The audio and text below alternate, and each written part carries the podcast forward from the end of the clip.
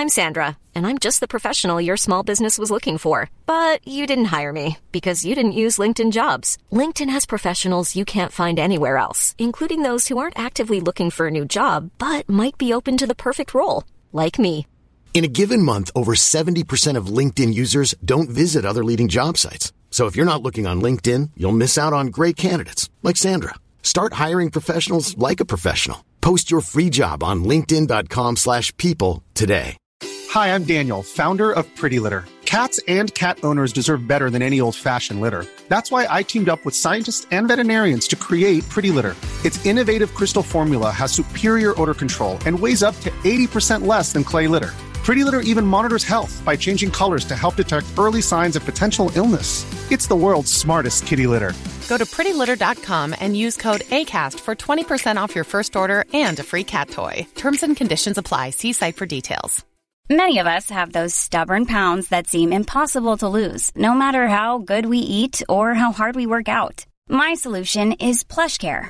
PlushCare is a leading telehealth provider with doctors who are there for you day and night to partner with you in your weight loss journey. They can prescribe FDA-approved weight loss medications like Wagovi and Zepbound for those who qualify. Plus, they accept most insurance plans. To get started, visit plushcare.com slash weight loss. That's plushcare.com slash weight loss.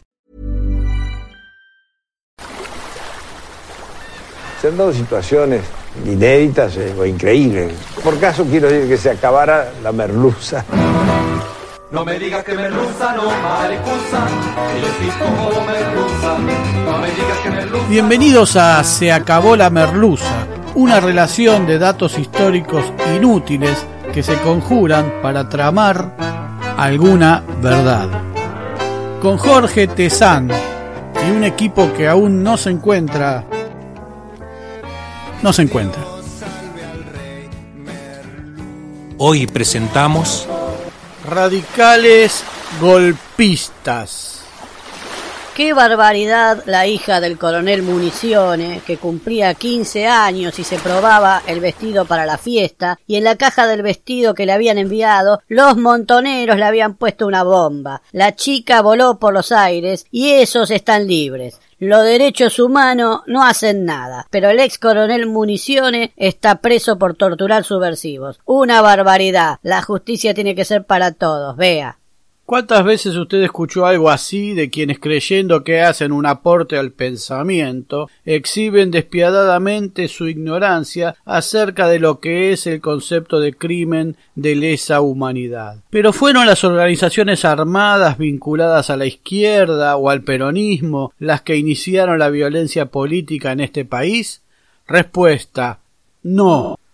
En algún próximo capítulo de La Merluza vamos a hablar sobre el gabinete del honestísimo presidente Arturo Humberto Ilia, plagado de gente que tenía las manos manchadas de sangre de la revolución fusiladora y de movimientos golpistas anteriores y postulábamos la idea de que Oilia no era tan honesto o se tenía que comer un sapo por minuto, con lo que, honesto o no, no quedaba tan honesto ante sus votantes. También deberíamos mencionar al primer gobierno de Irigoyen, que se cargó 1500 vidas de los obreros de la Patagonia trágica, recordada por la novela de Osvaldo Bayer, que dio luego lugar a la película La Patagonia Rebelde. Los radicales gozan de la más limpia de las imágenes, incluso gracias a Alfonsín pueden hacer gala de democráticos y republicanos. Cada 24 de marzo repudian el golpe de Estado y salen siempre a hablar de la democracia, de la república y de todas estas ideas. Vamos a desbaratar esa idea. Tras la reforma constitucional de 1949, el antiperonismo se fue aglutinando de a poco, argumentando que la reforma aprobada con todas las reservas legales y constitucionales en los órganos pertinentes de la democracia y hasta con las mismas picardías que cualquier otra norma les quitaba libertades. Las libertades no las tenían a partir de no haber obtenido votos, que eso no les importa parece, y empezaron a golpear las puertas de los cuarteles, en algo similar a lo que décadas después hicieron con la ley de medios, una norma absolutamente legítima cuya acción fueron obturando por todos los medios amigos. Procuraron bajar una ley perfectamente aprobada en las instituciones de la democracia. De hecho, la reforma constitucional establecía un nuevo régimen de partidos políticos, alianzas y organización de circunscripciones de la que se decía que aseguraría la victoria del peronismo al menos en las elecciones siguientes. Sectores del radicalismo junto a militares y la Iglesia comenzaron a conspirar. La Iglesia llamó a sus fieles a resistirse al gobierno y los llamó cruzados por asumir una actitud decididamente golpista. Hubo un golpe de Estado fallido el 28 de septiembre de 1951 a cargo del general Benjamín Menéndez, tío del criminal de lesa humanidad Luciano Benjamín Menéndez, aquel del puñal tras el programa de Neustadt, cuyo hijo fue detenido hace poco por traficar drogas, y también era tío del fugaz gobernador de Malvinas, Mario Benjamín Menéndez, que nunca fue señalado de nada malo durante la dictadura, pese a que algunos tienen sus reservas, pero murió inocente. Pero sorpresivamente, tras la sonada, se empezó a dilucidar la trama civil del golpe. La justicia imputó a los diputados radicales Miguel Ángel Zavala Ortiz, Mauricio Yadarola y Silvano Santander por encontrarlos partícipes del golpe y fueron exonerados de la Cámara por este motivo. Claro, usted nos va a decir que la justicia era peronista. Bueno, no siempre se tiene una justicia objetiva e imparcial como la del juez Bonadío, a quien le tocaban todas las causas contra una misma persona. Y usted no dice nada. Miguel Ángel Zavala Ortiz participará luego del bombardeo a la plaza de 1955, con justicia a favor o sin justicia a favor. Primero, en el intento de tomar Radio Mitre, en esa época les hacía falta tomarla, y luego subido a un avión desde el que se lanzan las últimas bombas antes de pedir asilo en el Uruguay, país que acogió amistosamente a los golpistas. De regreso, fue asesor político de la fusiladora y canciller de Ilia. Una plazoleta de Buenos Aires lleva su nombre y allí estaba emplazado su busto, aunque como no vivo en Buenos Aires no lo puedo saber, al parecer lo sacaron para hacer una estación del Metrobús y no sé si la volvieron a poner. Mientras duró su fugaz exilio en el Uruguay, el fugaz exilio de Miguel Ángel Zavala Ortiz, su esposa protagonizó un escándalo que pudo haberse convertido en un incidente diplomático. La señora concurrió al puerto de Buenos Aires, ciudad en la que se había quedado, a despedir supuestamente a unos amigos que partían hacia Europa en barco. En esa época se hacía subir a los pasajeros, se los ubicaba en sus camarotes y se permitía la presencia de familiares y amigos que en un cierto momento debían culminar las despedidas y descender del barco antes de zarpar. Funcionaba también como una forma de publicidad de la línea marítima en cuestión. La mujer de Zavala Ortiz se negó a bajar y aduciendo causas humanitarias reclamó que el barco la dejara en el Uruguay donde estaba su marido. No se podía pagar un pasaje, nada, bueno. Insólitamente, el capitán accedió y desvió el barco rumbo a Montevideo para que la señora descendiera allí y la situación no pasara a mayores. No sé a cuán mayores puede pasar el escándalo de una señora, pero no importa. Mauricio Yadarola, por su parte, fue fugazmente embajador argentino en los Estados Unidos por la dictadura de Aramburu. Murió en su Córdoba natal, donde una calle lleva su nombre. Silvano Santander, el otro de los conjurados en aquel golpe de 1951, era un masón, lo cual no está bien ni mal pero la masonería se define defensora de la paz y la unión de los hombres, lo cual no es muy compatible con apoyar un golpe de Estado. A Santander siempre le pegó mal aquello de la participación de Perón, como cualquier joven oficial, obediencia debida que existía, en el golpe contra Irigoyen de 1930, y nunca lo reconoció como político ni como presidente pero no le molestaba que Irigoyen se hubiera cargado 1500 obreros en la Patagonia escribió un libro Técnica de una traición. Juan Perón y Eva Duarte, agentes del nazismo en la Argentina, del que Jaureche afirmaba que estaba financiado por la CIA. Pese a todo, años después Ilia lo nombró embajador en México. Desde 1951 se fueron formando los llamados comandos civiles, con participantes que provenían del fundamentalismo católico, del conservadurismo, la UCR, el socialismo y con fuertes lazos en el ejército y la marina que aportaban los fierros. Sin tener inicialmente una coordinación, todos conspiraban contra el gobierno y si era necesaria la violencia la utilizaban. Entre los integrantes hay algunas figuras conocidas como el recordado periodista de hora clave Mariano Grondona y Francisco Manrique, luego encargado del PRODE, que entonces era marino. Desde 1955 los comandos civiles se unieron bajo el comando de Carlos Burundarena, padre de la reconocida ex dibujante de la Nación Maitena y rector de una universidad privada porteña en los 90. Viva la presencialidad. En Córdoba, reconocido bastión radical desde mediados de julio y hasta agosto del 55, se produjeron atentados con bombas o incendios contra seis unidades básicas, la sede de la UES, Unión de Estudiantes Secundarios, de la Confederación General Universitaria y un busto de Eva Perón en Unquillo, que fue violentado. En Buenos Aires, un grupo quiso poner una bomba debajo del obelisco el primero de mayo cuando iban a proyectar una película sobre Evita, y allí protagonizan casi una de espías. Desistieron por la extrema seguridad que había y la gran cantidad de personas. Los delincuentes debieron recorrer largas cuadras de Buenos Aires con el fin de descartar la bomba que podía explotar, y la terminaron poniendo debajo del auto del canciller de entonces para ser luego apresados por ese atentado. Pero vamos a hablar tal vez del peor Even when we're on a budget, we still deserve nice things. Quince is a place to scoop up stunning high-end goods for 50 to 80% less than similar brands. They have buttery soft cashmere sweaters starting at $50, luxurious Italian leather bags, and so much more. Plus, Quince only works with factories that use safe, ethical, and responsible manufacturing. Get the high-end goods you'll love without the high price tag with Quince. Go to quince.com/style for free shipping and 365-day returns. Hiring for your small business? If you're not looking for professionals on LinkedIn, you're looking in the wrong place. That's like looking for your car keys in a fish tank.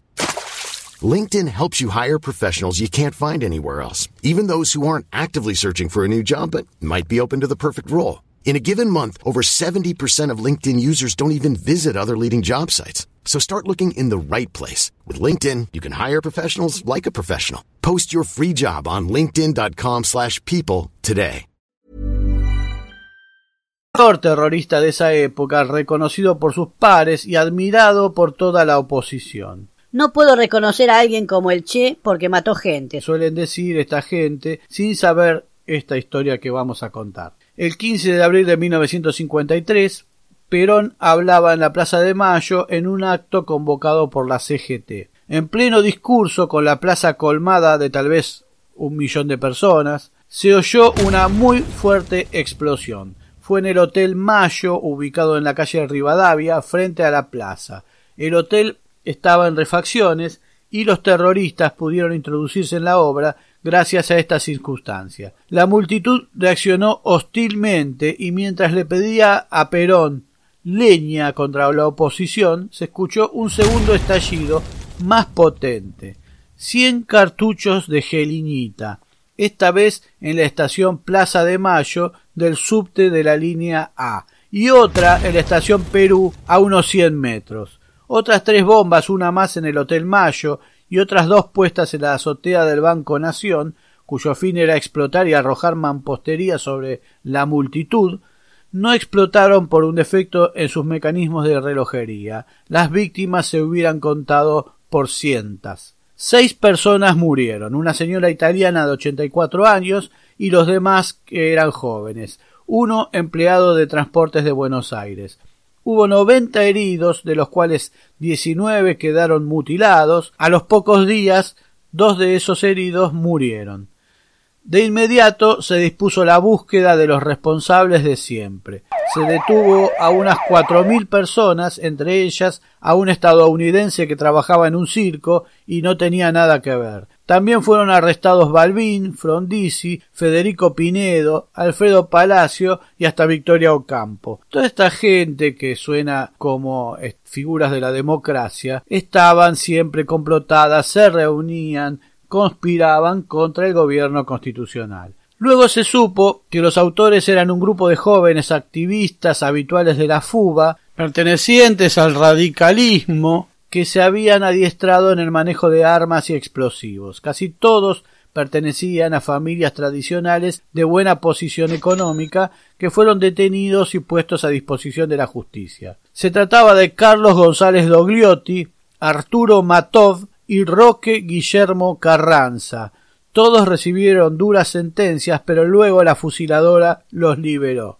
Pese a que Carranza había confesado su autoría, años después González Dogliotti dijo que habían confesado bajo tortura y admitió haber colocado las bombas, pero que eran destruendo y que los heridos y muertos se sucedieron al provocarse la estampida.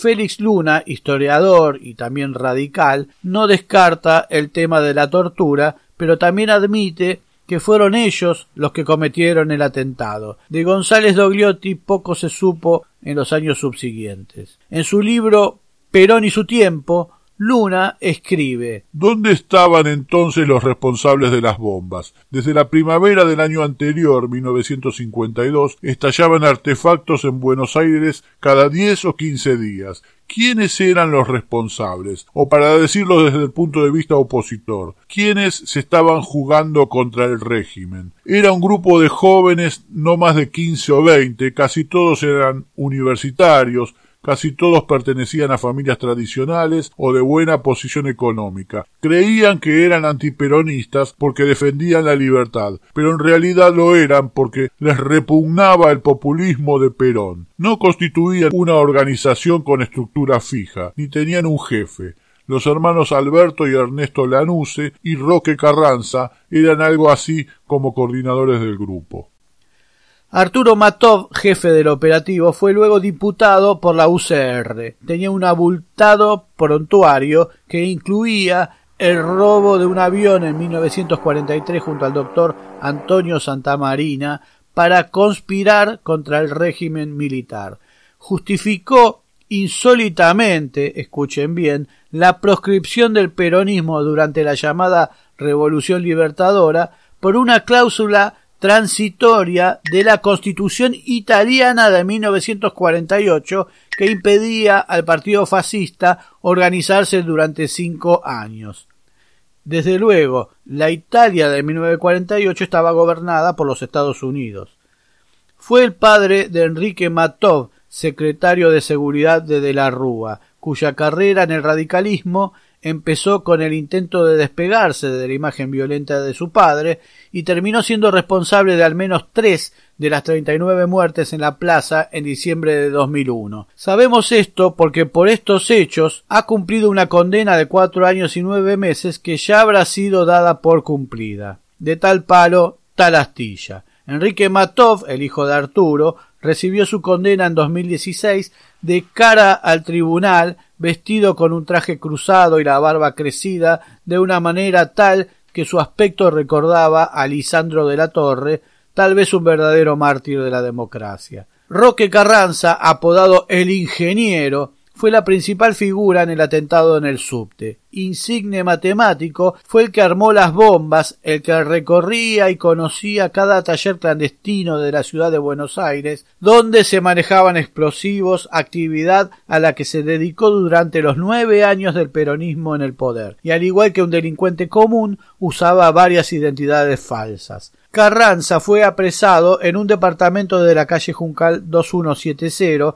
junto a González Dogliotti y llevado a sede policial. Tenía treinta y seis años. Confesó su participación, advertido por la policía de entonces, de que las preguntas que no respondiera se las harían a su madre. Tiempo después, reivindicado por la revolución fusiladora, volvió a dedicarse a la política y tuvo un futuro promisorio. Ocupó la jefatura de la CONADE, Comisión Nacional de Desarrollo, en el gobierno de Ilia, y luego fue funcionario de Naciones Unidas. Y con la vuelta de la democracia fue ministro de Obras Públicas para luego reemplazar al fallecido Raúl Borrás en el Ministerio de Defensa del presidente Alfonsín. Pocos meses después, el sábado 8 de febrero de 1986, falleció en circunstancias nunca aclaradas mientras nadaba en la pileta de su residencia oficial en Campo de Mayo, luego de almorzar con un grupo de amigos y correligionarios de su partido. Se descartó todo hecho anormal en su muerte. Una estación del subte y un viaducto recuerdan su nombre.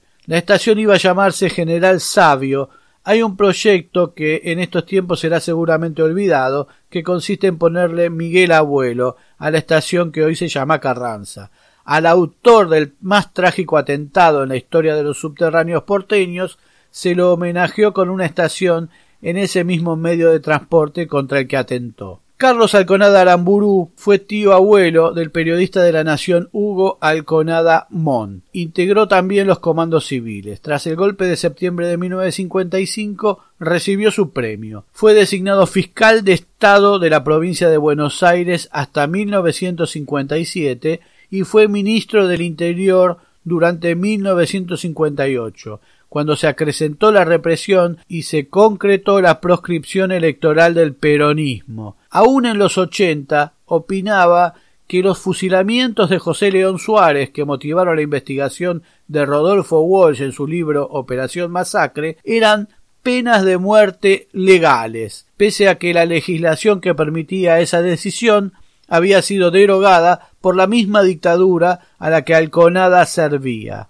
Fue ministro de Educación del presidente Ilia y ministro de Educación y Justicia de Alfonsín, de quien era consuegro. Es decir, la educación y la justicia argentinas estaban en manos de un justificador y negador de los crímenes de José León Suárez, nombrado por el llamado padre de la democracia, a quien pese a ordenar los juicios a los militares de la dictadura, no le hizo ruido la carrera golpista de Alconada. Cuando se habla de golpes cívico-militares, estos son los cívicos del enunciado. Los radicales golpistas jamás expresaron arrepentimiento alguno y cumplieron funciones en gobiernos posteriores como si nada. Fueron cómplices de la proscripción del peronismo y de la ilegal derogación de la constitución vigente de 1949. Nunca enfrentaron tribunal ni recibieron sanción alguna. Nunca pagaron por sus crímenes. Su partido no los desafilió ni los echó de sus filas. Cuando Alfonsín hacía campaña recitando el preámbulo de la Constitución de 1853, estaba expresando que el radicalismo adhería a una norma cuya vigencia no es legítima, aunque sería su dogma en la recuperación democrática. Se acabó la merluza. Muy pronto nuevos capítulos de Se acabó la merluza. Se acabó la merluza es idea, redacción, recopilación y hace lo que puede Jorge Tezán. Muchas gracias. No olvides de seguirnos en las plataformas, poner like, suscribirte, campanita y todo lo que la red social admite. Hasta pronto. Democrático exilado sos allá en Montevideo, pero aquí te llaman reo por el Código Penal.